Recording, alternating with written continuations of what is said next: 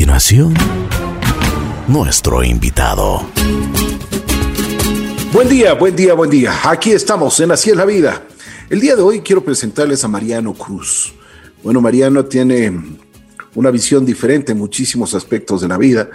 Eh, fue torero desde hace tres años atrás, ya dejó esta peligrosa carrera. Pero bueno, vamos a conversar porque él tiene proyectos y está haciendo cosas que realmente valen la pena eh, contarlas. Son unas aventuras, pero eh, que, realmente demuestran que muchas veces nosotros tenemos que ver un poquito más allá de lo que ven nuestros ojos. Mariano Cruz, Ordóñez. Mariano, qué gusto saludarte, ¿cómo estás? Buenos días, don muchos, muchas gracias por este espacio y encantado de poder conversar con usted y a través de usted llegar a, más gente. Qué bueno, qué bueno. A ver, Mariano, cuéntanos, ¿qué edad tienes? ¿Cuántos? ¿En, dónde naciste? Eh, ¿Cómo era tu entorno familiar? Bueno, yo tengo 47 años, nací en la ciudad de Riobamba. Eh, yo me crecí, crecí en un entorno eh, apegado al mundo del toro, del toreo, por mi padre que fue matador de toros. Y en una familia, siento que muy bonita, porque siempre nos reuníamos alrededor de sueños y a contar historias. Qué bien, qué bien. Eso fue lo que tal vez me, me motivó a, a, ser un soñador y a, querer vivir a través de los sueños que tengo, ¿no?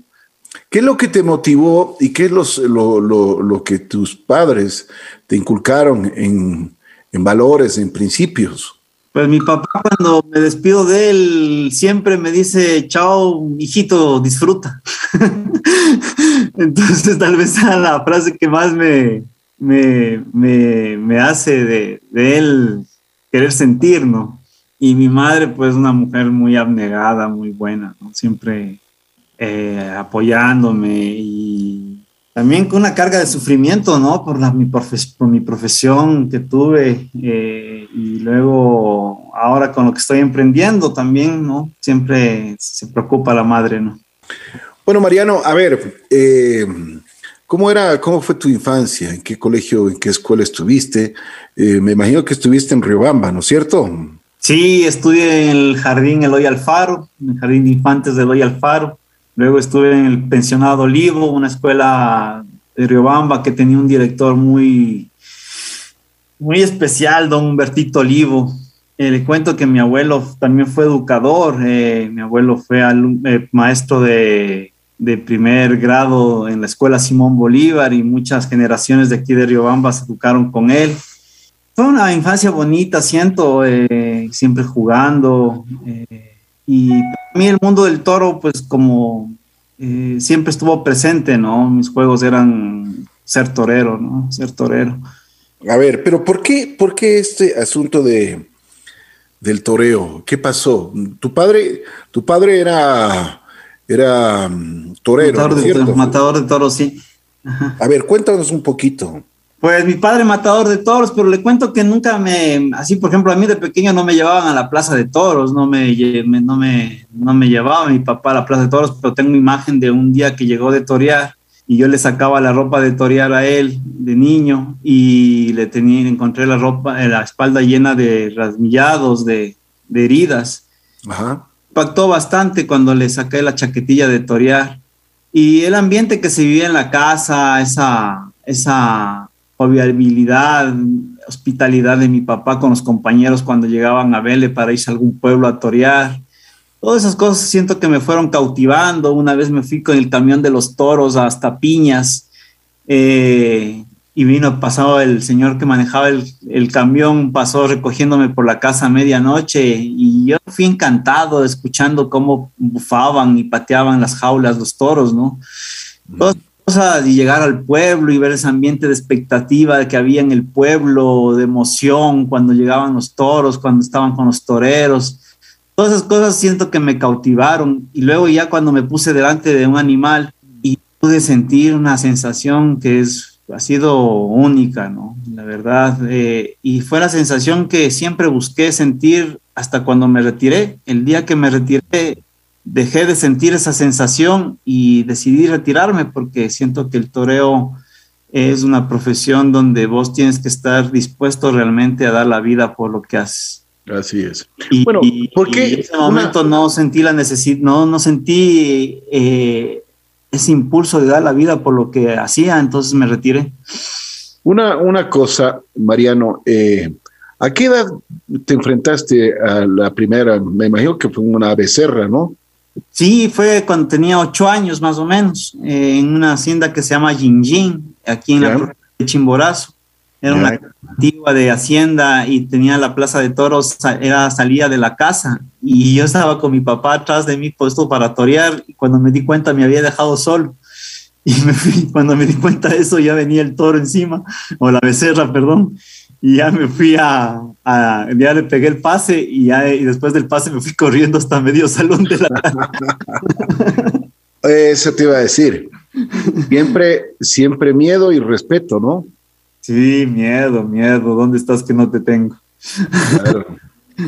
¿Qué, qué, qué, ¿Cuál fue la, tu primera impresión cuando, porque en, la, en la plaza, um, por más pequeña que sea, tú sientes cómo vibra la tierra cuando un animal viene y a la velocidad que vienen? ¿Cuál es el sentir? ¿Cuál es el sentir tuyo a, a esa edad, ocho años, me imagino? Primero tenías miedo, como tú mismo dices, estabas respaldado y creías que estaba tu padre atrás, pero ¿qué, ¿cuál fue tu impresión? ¿Cómo, qué, qué, qué, viviste? Pues mire la sensación de cuando ya venía el toro y ya me sentía solo ahí sin mi papá atrás, pues y venía y pasó el toro, fue como un soplo de vida, ¿no? Fue como decir, pasó. Como que ese momento desaparece el pensamiento, que fue una de las cosas que siempre me llevaron a torear y a, buscar estar a gusto delante de un toro, fue esa posibilidad que me ofrecía que desaparezca mi pensamiento, que no, no piense nada más. Esa sensación de liberación es la que, como le comentaba hace un ratito, era la que siempre busqué y siempre, siempre me atrapó del toreo, ¿no? Esa posibilidad de, de, de irme de mi cuerpo. Y que desaparezca la intención, que desaparezca la... que sea como una cosa de niños, ¿no? Un juego sin intención, un juego de bonito nada más. Oye, Mariano, eh, es, ese mundo del toro te cautivó. Me imagino que, que eh, recibías clases porque dicen que hay que primero eh, saber torear, pues, ¿no? O sea, los pases. Cuéntanos un poquito, porque hasta para que el público conozca cómo es ese ambiente. Bueno, yo fui creciendo y a los 14, 15 años, 14 años de ya no quería estudiar, ya mi mundo era solamente los toros, nada más eh, quería viajar a torear, me escapaba de la casa a, a, entrenar, me escapaba de la casa cuando sentía que había un becerro por ahí en algún sitio para poderle torear un día, mi, claro, por mi, gracias a mi papá, pues me, siempre él hizo las cosas muy bien conmigo y cuando me llevaba a torear, pues veía que haya no, toros en condiciones para mi edad y eso para, me imagino, para que yo pueda torear.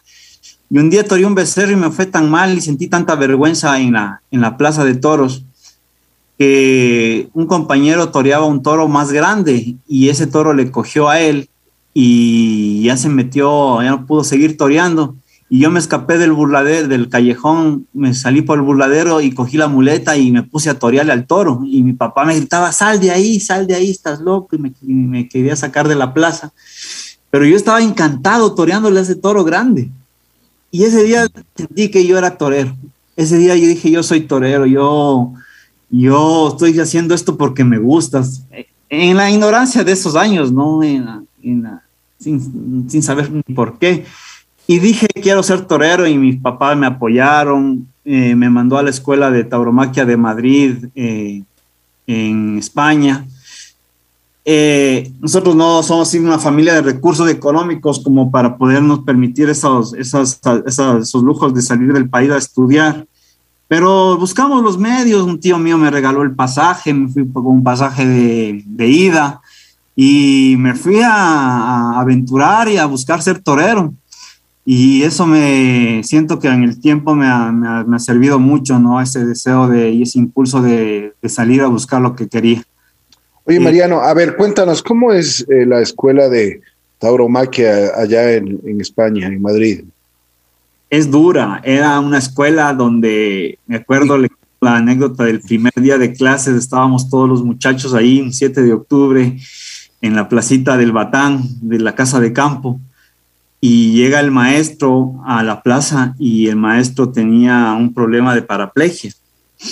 Y muchos de los muchachos que estaban ahí, pues niños, la mayoría, pues se burlaron, ¿no? Eh, y él se puso ahí y nos, puso, nos habló a todos y nos dijo, miren, algunos se ha reído cuando me ha visto entrar caminando, pero quiero que sepan que esto me hizo un toro. Y esto me hizo un toro en el momento más, eh, más bonito que vivía mi profesión, cuando yo estaba triunfando. Y era un toro cuando él estaba en el en primer apogeo, pues le, le, lastimó, le dejó parapléjico. dijo que, que, nosotros pues no, que no servíamos, ¿no? Que estábamos, que éramos unos, que éramos unas personas que solo estábamos ahí por pasar el tiempo y que hace muchos años un torero de él no llegaba a una final de la escuela de tauromaquia. Y yo siempre he sido muy atrevido y le dije, maestro, yo voy a llegar a una final y me dice y me dijo cállate chalaos no tienes ni idea de coger un capote yo me tuve que dar un paso para atrás todo avergonzado de, de, mis compañeros. Y pero gracias a Dios después en el tiempo yo llegué a dos finales de la escuela de Madrid. Y todas esas cosas así son como vivencias que que, que he ido, que he ido ah, sintiéndolas no en el aprendizaje no saber que es una profesión que tenías que aprenderla que que estabas en un mundo donde pues tal vez vos tenías una vida y que era solitaria, pero que nadie conocía, vos tenías que llegar a la escuela, entrenar y dar lo mejor de ti. ¿no? Claro. Oye, Mariano, a ver, cuéntame, eh, ¿qué tiempo es esto de la escuela? ¿Cómo son los pasos? O sea, ¿qué es lo que tienes que hacer? ¿Qué es lo que tienes que aprender? ¿Cómo aprendes? ¿Qué es lo que te enseñan? ¿Qué? O sea, a ver si es que nos explicas un poquito más sobre esto. Pues la primera cosa que te, más que enseñarte te inspiran es el respeto. El respeto a saber que sería, por ejemplo, lo que nos dijo el maestro, que el toro lastima, que el toro puede matar. Y el respeto a los mayores, ¿no? A los maestros. Al maestro siempre se le decía maestro, o cuando llegaba un compañero que ya estaba un poquito más adelantado, todos los veíamos con admiración y le tratábamos de usted eh, le nos pedíamos que nos cuente sus historias en el toro, en los pueblos donde iba a torear, todo con, un, con gran respeto y mucha admiración a él. Y, y luego el proceso de aprendizaje, vas, a, vas poco a poco sabiendo, saber te colocar en la plaza, la liturgia del toreo, el traje de luces, la ceremonia de vestirte de torero, de estar dentro de una plaza de toros. Eh, todo es un... Yo tenía un amigo que siempre hablaba de tener cultura taurina, decía el cultura torera, y todo se basa en el respeto, ¿no? A la vestimenta, a, a lo que le digo a los compañeros, estar en el patio de cuadrillas y especiales suerte, y cuando pasa alguna cosa en la plaza, estar primero ahí para salvarle, emocionarte de lo que hacen los demás y aprender, ¿no? Es una profesión que nunca dejas de aprender siempre estás ahí, pero sobre todo a poderte liberar a través del toreo, siento yo que es la, el, la mayor posibilidad que te puede brindar el toro, ¿no? Poderte, poder ser libre. Uh, Mariano, ¿cuándo tomaste la alternativa y en dónde? En Quito, en el año 2000. Me dio el maestro Enrique Ponce, que justo se retiró antes de ayer del toreo. Y también fue una tarde especial, una tarde bonita en ese proceso que le estaba comentando antes, ya toreas becerros primero, luego novillos, luego novillos con picadores y luego te haces matador de toros. Qué bien. Bueno, llegaste a, con Enrique Ponce. ¿Qué, ¿Qué, te dijo esa tarde? Porque cuando te entrega, cuando, cuando tienes la alternativa, pues, bueno, me imagino que habrá sido una, una tarde llena con, el, con todo el público me imagino que estabas nervioso. ¿Cómo estabas? Cuéntanos. Sí, nervioso y sabe que fue una tarde conquistada porque, como le cuento, me fui desde pequeño a España y ahí me, me, me, hice, ¿no? Y siempre con, en la lucha y en sacrificio y en todas esas notas, cosas que cada tarde era una conquista que toreaba, ¿no? Y llegar a la alternativa en Quito con esa plaza hermosa, llena, eh, estrenar un traje de luces que siempre soñé para ese día, pues, que esté mi padre y que le pueda dedicar el toro a él. Eh, el maestro me dijo que vaya tranquilo, que, vaya tranquilo, que, que sienta lo que estoy haciendo. ¿Y qué tal te fue? Esa tarde, la verdad, eh, la corrida no fue tan buena y yo más me pudo la emoción que, la, la, realidad. Y no, no, no, no fue una tarde tan bonita, pero así de triunfo, por decirle algo, de disfrutar. La segunda tarde de esa misma feria fue una tarde bien bonita, que toreé con Finito de Córdoba y Morante de la Puebla.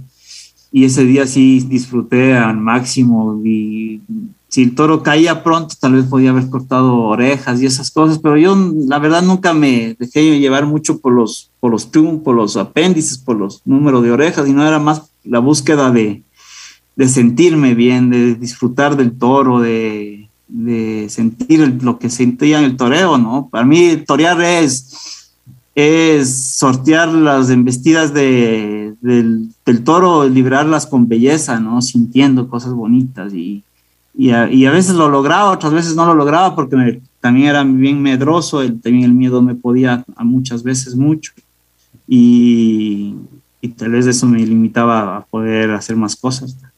Mariano, ¿cuándo fue la...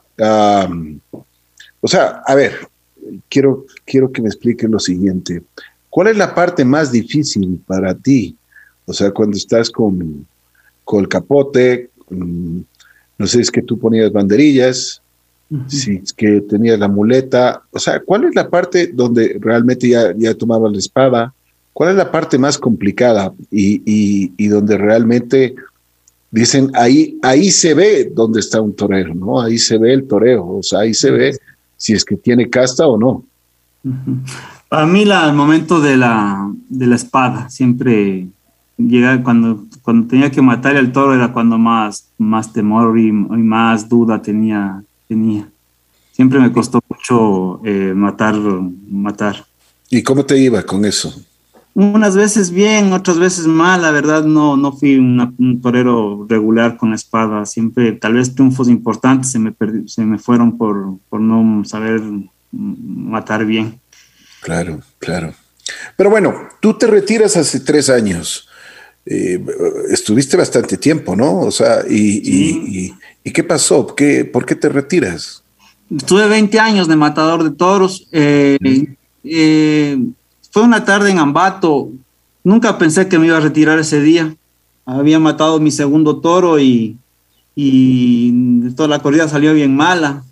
No, no estuve a gusto. Y me fui caminando al medio de la plaza a recoger, como caminando, como dándome un paseo como por la Plaza de Toros, pero en ese momento iba pensando, decía, no sé, fue un momento de reflexión, darme cuenta que ya no estaba para dar la vida para el toro.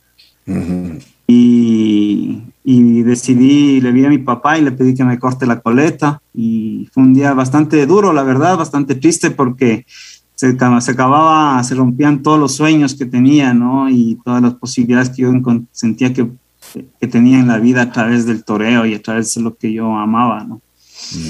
Pero también fue, yo creo que una decisión honesta en, el sentido de saber que yo no puedo estar en el toro, como dicen, una, una expresión de birlongo, de, de gracioso, solamente por estar amando el traje de luces y la vanidad de ser torero, ¿no? sino yo el toro siempre le, le he concebido como una profesión seria y hasta el último fue así. Cuando ya vi que no podía dar la vida por el toro, pues decidí retirarme. Mm. Oye, Mariano, bueno, después de que te retiras, tu amor a la naturaleza y todo lo que tú haces, todo lo que buscas, ¿la encuentras en, una forma diferente de hacer, de, una, forma de, diferente de hacer aventura? Vas, eh, eh, o sea, cuéntanos un poquito porque el público quiero que sepa lo que tú estás haciendo, que es muy interesante lo que he leído yo eh, sobre lo que estás haciendo hoy por hoy. Pero eso demuestra tu amor a la naturaleza y demuestra también tu pasión por, por, por, por el aire, por, por los árboles, por, por las montañas, por, por hacer algo diferente, ¿no? Sí, yo después de que me retiré, la verdad me quedé sin piso y y siempre me ha gustado caminar mucho. Yo toda la vida he caminado. De pequeño me acuerdo que adoraba que llegue el sábado para irme por el riel del tren caminando con mi papá. Mis abuelitos vivían pegados a la, a la línea del tren aquí en Riobamba.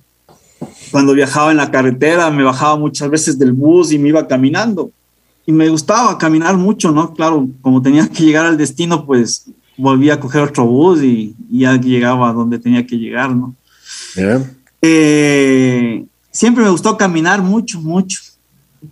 conocí el Camino de Santiago cuando me retiré, me fui allá eh, y fue la travesía más larga que había hecho hasta entonces. Fueron 14 días que caminé desde Oporto hasta Santiago.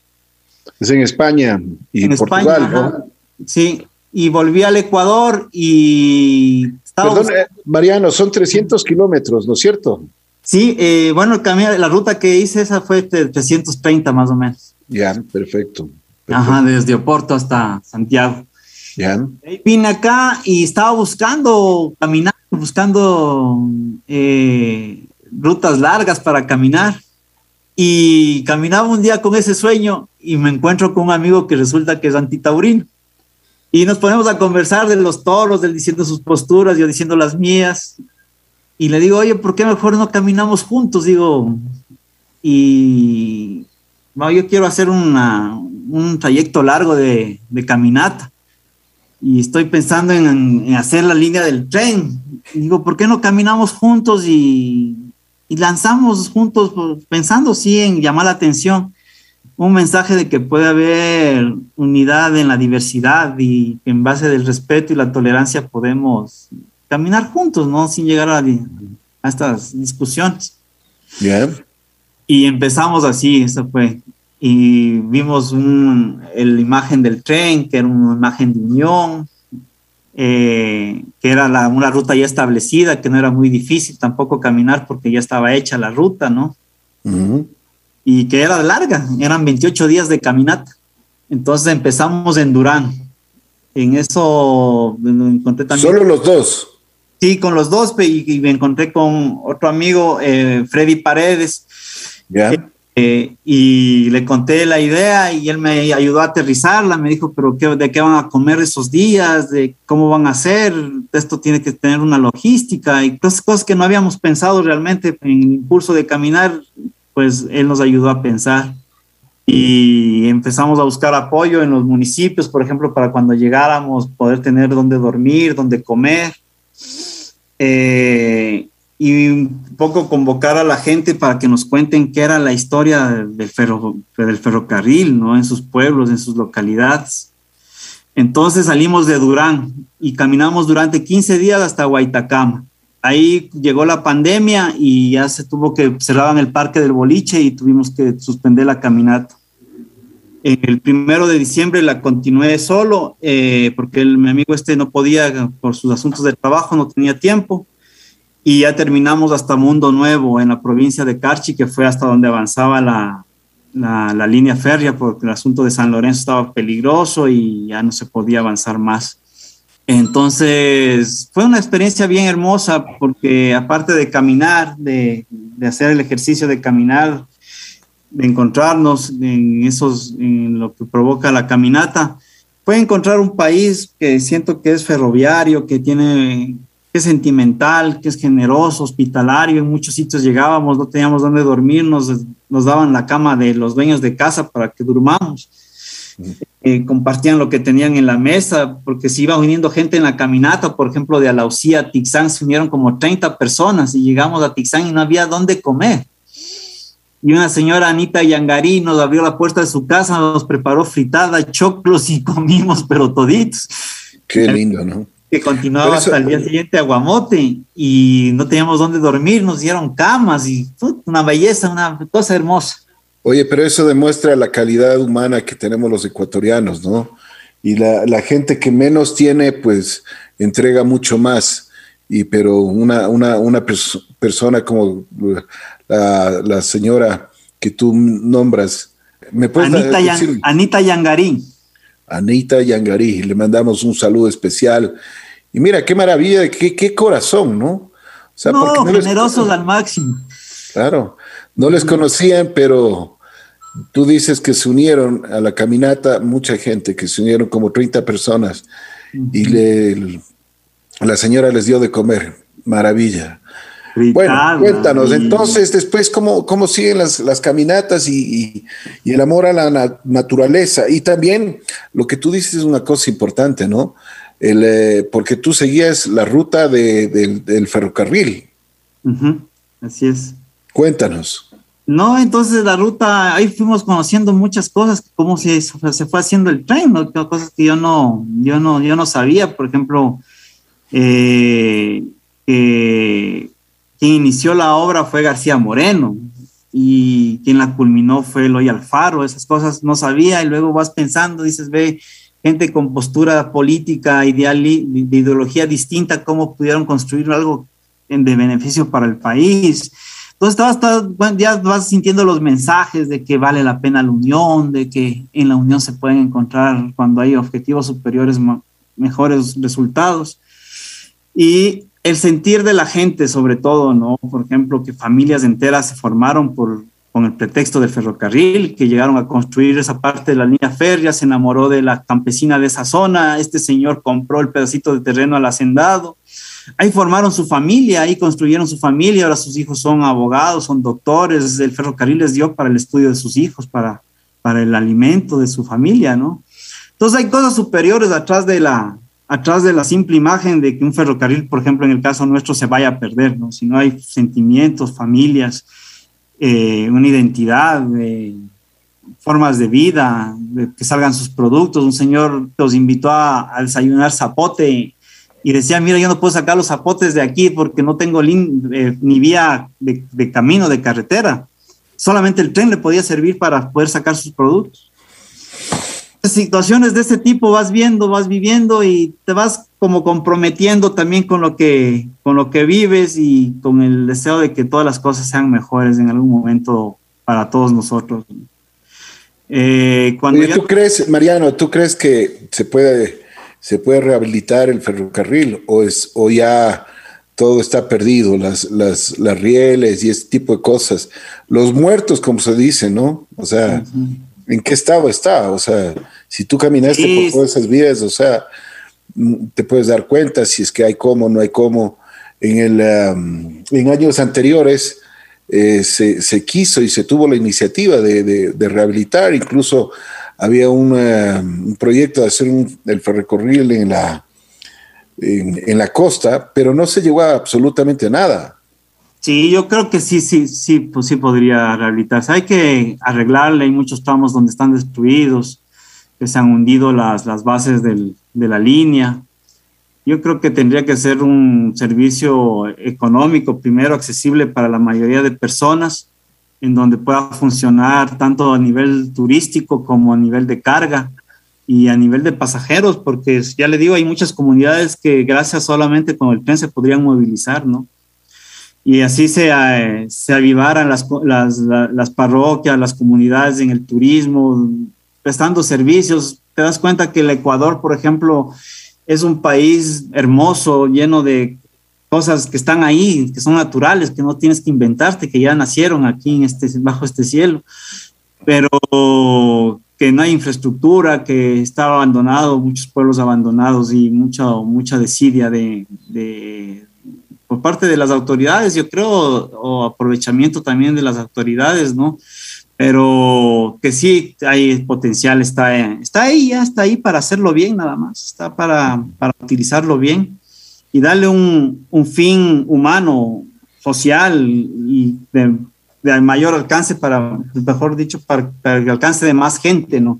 Porque el tren antes era demasiado caro, costaba, me acuerdo, aquí de Riobamba a Urbina, creo que costaba 30 dólares el pasaje, imagínese una familia de tres, cuatro personas, tienes que tener 120 dólares para irte a Urbina, que está a media hora. Y eso, y eso eh, tienes mucha razón, y, y, ojalá las autoridades eh, del turismo nos escuchen, porque yo, hemos tenido quejas en este programa y, vamos a invitar la próxima semana, ojalá podamos conseguir inmediatamente, personas que, por ejemplo, están en, em, que tienen eh, hotelería, que, tienen, que buscan turismo aquí en el Ecuador, pero que realmente es muy, pero muy costoso. O sea, lo que tú dices es una gran verdad. ¿Cómo puede ser de que el, tren cueste 30 dólares y hay poca, poca posibilidad de, que la gente vaya? O sea, eso, hacer turismo en Ecuador, pues representa mucho dinero. Entonces, yo sí considero, y lo que tú dices es una gran verdad, o sea, si queremos más turismo, si queremos que la gente, los mismos ecuatorianos, tengamos la posibilidad de ir, conocer los lugares que tú, tú, tú, has nombrado, pues tiene que ser mucho más accesible, ¿no? Tiene que ser para todos los bolsillos. Así es. Y también darle la posibilidad a la gente que se contacte con la gente que visita, ¿no? Porque, por ejemplo, el tren cogía, llegaba a los pasajeros, cinco minutos en la estación, un bailecito ahí para que lo, vean y vuelta al tren otra vez y la gente no, no podía tener la posibilidad de hacer nada más que lo que les conducían, ¿no? Entonces, cuando la riqueza, como usted bien dijo hace un ratito, está en la gente nuestra, porque son gente generosa, que te cuentan historias, que te dicen sus sueños, que te cuentan alguna pena también, pero son compartibles que a la larga nos enseñan y que a través de ellos podemos salir de ese viaje más contentos, ¿no? Entonces, tener la posibilidad de compartir con las personas, de llegar a los lugares y dejar también el beneficio, ¿no? Que cada quien venda su choclito, su, o que tengan un sitio de hospedaje para poder recibir a la gente.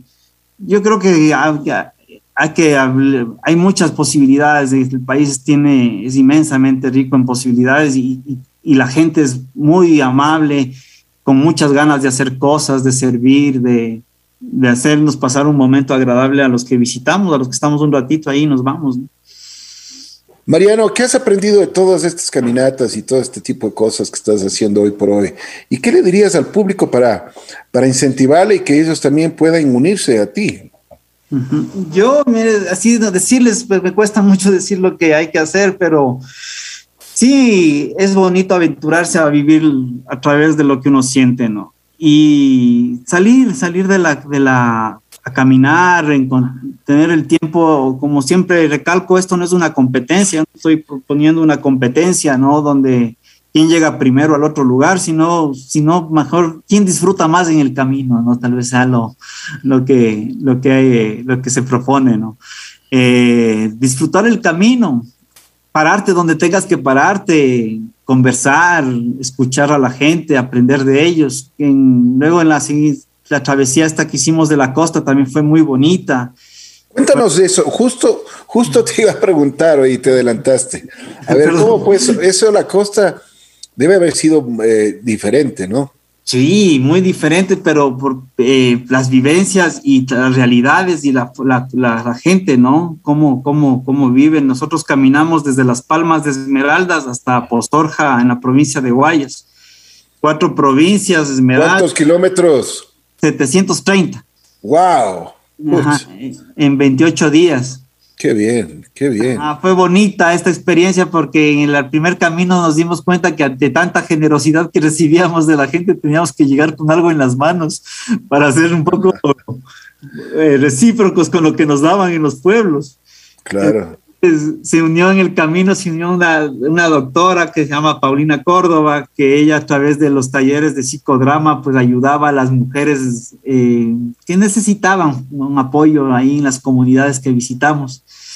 Se unió también una doctora ginecóloga que daba talleres a, las adolescentes para prevenir embarazos no deseados, a las mujeres también, para un poco darle, educarles de cómo deben cuidarse ante, lo que, ante los embarazos no deseados. Y también me acompañó en el camino un amigo, Rodrigo Donoso, eh, montañista, que él, gran ecólogo, un amante de la ecología, que creó hace 20 años un superhéroe que se llamaba Condorman. Se llama Condorman. Y él es un héroe ecológico, ¿no? Y en un espectáculo de títeres, eh, a los niños de las localidades en las noches hacíamos eh, una representación de cómo, qué hacer con la basura, cómo cuidar el medio ambiente y que los niños también nos cuenten qué sueñan. Uno soñaba ser futbolista, otro abogado, otro bailarina. Eh, así, cosas bonitas que vivimos cada, cada día y también en la realidad, porque eso es difícil para mí de desconocer en una realidad dura de abandono que viven muchos pueblos, ¿no? En donde, por ejemplo, hay sitios donde desde que inició la pandemia no estudian los niños porque no tienen acceso al Internet, otros no tienen acceso a un, a un aparato, eh, cosas tan como cómodas que puedes ver en la ciudad. Cosas básicas, digamos, ¿no? Que no tienen, que no tienen y que siguen ahí adelante. Eh, comunidades donde las mujeres son las que son las, em, las emprendedoras, son las fuertes, son las que llevan el hogar, la economía y en base de inventarse cosas de lo que tienen ellos a tierra, ¿no? Eh, eh, el valor inmenso de no dejar la tierra, de pese a todo luchar en tu tierra y no abandonarla, ¿no?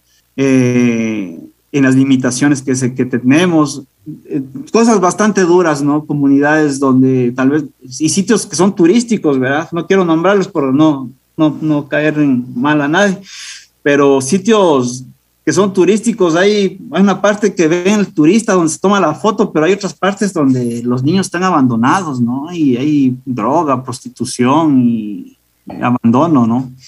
También otras comunidades hermosas donde eh, en base de conservar sus, costumbres, en valorar su cultura, en respetar a los mayores de ellos, de las comunidades que son los líderes, salen adelante y, están teniendo solvencia en, en, sus comunidades, ¿no? Tienen, se ve bonito, se ve alegría. El día está abandonado porque todos están trabajando, pero en la noche todos se reúnen en el parque, los niños a jugar, los mayores a conversar. Y es bonito también eso, ¿no? Hay cosas también hermosas que vimos y amaneceres preciosos, eh, cada día un color distinto. De, salíamos a caminar más o menos tipo cuatro y media, cinco de la mañana entonces el amanecer nos sorprendía siempre en, algún, en un, lugar mágico con unos colores preciosos, ¿no? Qué belleza. Entonces, Oye, eh, eh, Mariano, perdón que te interrumpa, pero ¿qué es lo que más te impresionó de, de toda esta caminata? O sea, y, y, y, te hablo en sentimientos, ojo, porque tú lo que has descrito hasta el día de, hasta este momento, nos estás hablando y esto ratifica la belleza que tenemos en nuestro país, no solo en la parte natural, sino en la parte humana.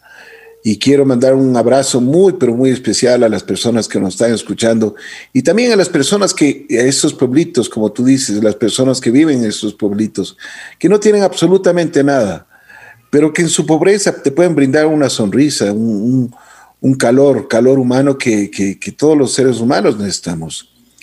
¿Qué es lo que más te impresionó, ya te digo nuevamente, en, en la cuestión de sentimientos, en el corazón, en el alma? Eh, la oportunidad que te brinda la vida de darte un abrazo, de decirte te perdono. Qué bien, qué bien. Mariano, ¿cuál es la próxima caminata? A ver si es que nos unimos, ¿ah? Aunque, bueno, podrías hacer una, una, algunas cosas diferentes y sí me gustaría ver que nos cuentes. Y por supuesto nosotros a través de este medio de comunicación que es tan maravilloso que es la radio, poder transmitir a la gente y poder invitar a la gente para que se una. Eh, sí, estamos preparando el Capañay, eh, el camino real de los incas. Ya. Eh, con la bendición de Dios vamos a partir el 15 de noviembre desde la desde Macará la frontera Perú-Ecuador. A Rumichac, eh, que traducidos a, es una cosa que estoy, aprendiendo, se ha sabido significar puente de piedra. puente de piedra, el Rumichaca. Rumichaca, en la frontera con Ecuador-Colombia. Travesía, vamos a atravesar nueve provincias, eh, siguiendo lo que era el camino real de los incas, el Capañay. Bien salimos, es Loja, Azuay, Cañar, Chimborazo, Tunguragua, Cotopaxi, Pichincha, Imbabura, Carchi y, ya llegamos a, a, Rumichac. Qué bien, oye. Sí, son mil y pico de kilómetros, son cuántas comunidades, son 91 comunidades que vamos a, a pasar más o menos. En 45, 50 días que dura la travesía.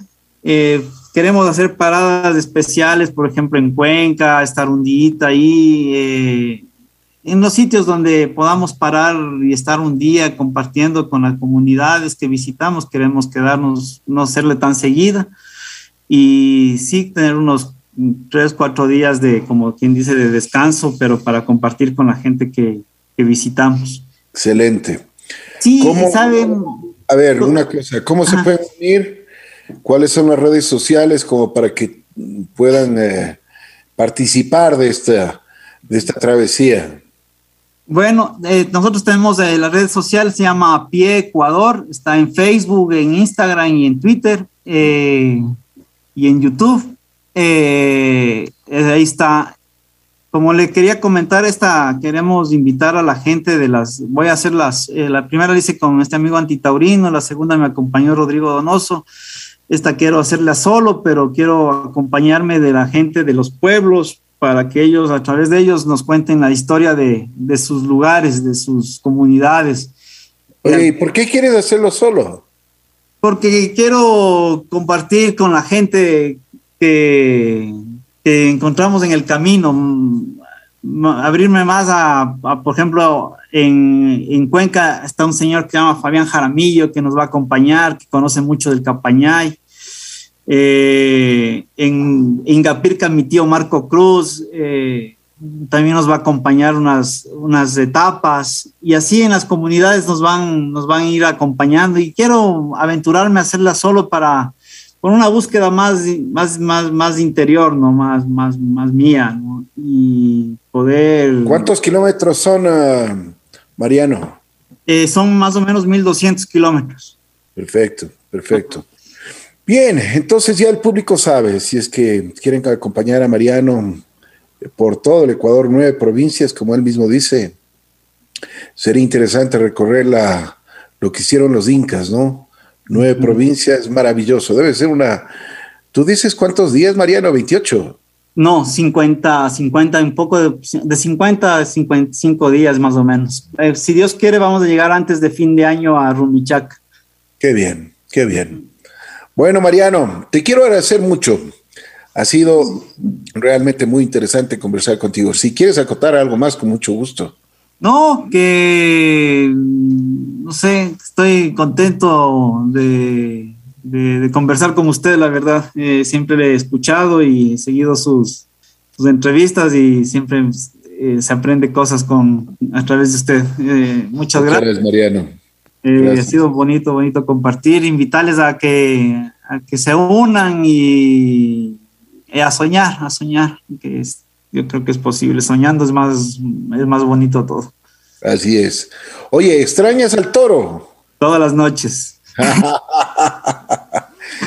y, ah, has vuelto, como dicen los taurinos, ¿has vuelto a ponerte corto o no? No, ya no, ya, ya me retiré.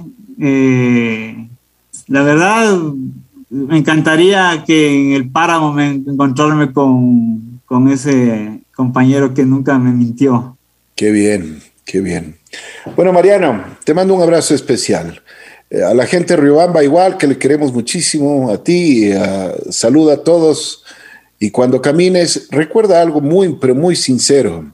Es, es lo que la gente te puede dar y tú le puedes dar a la gente.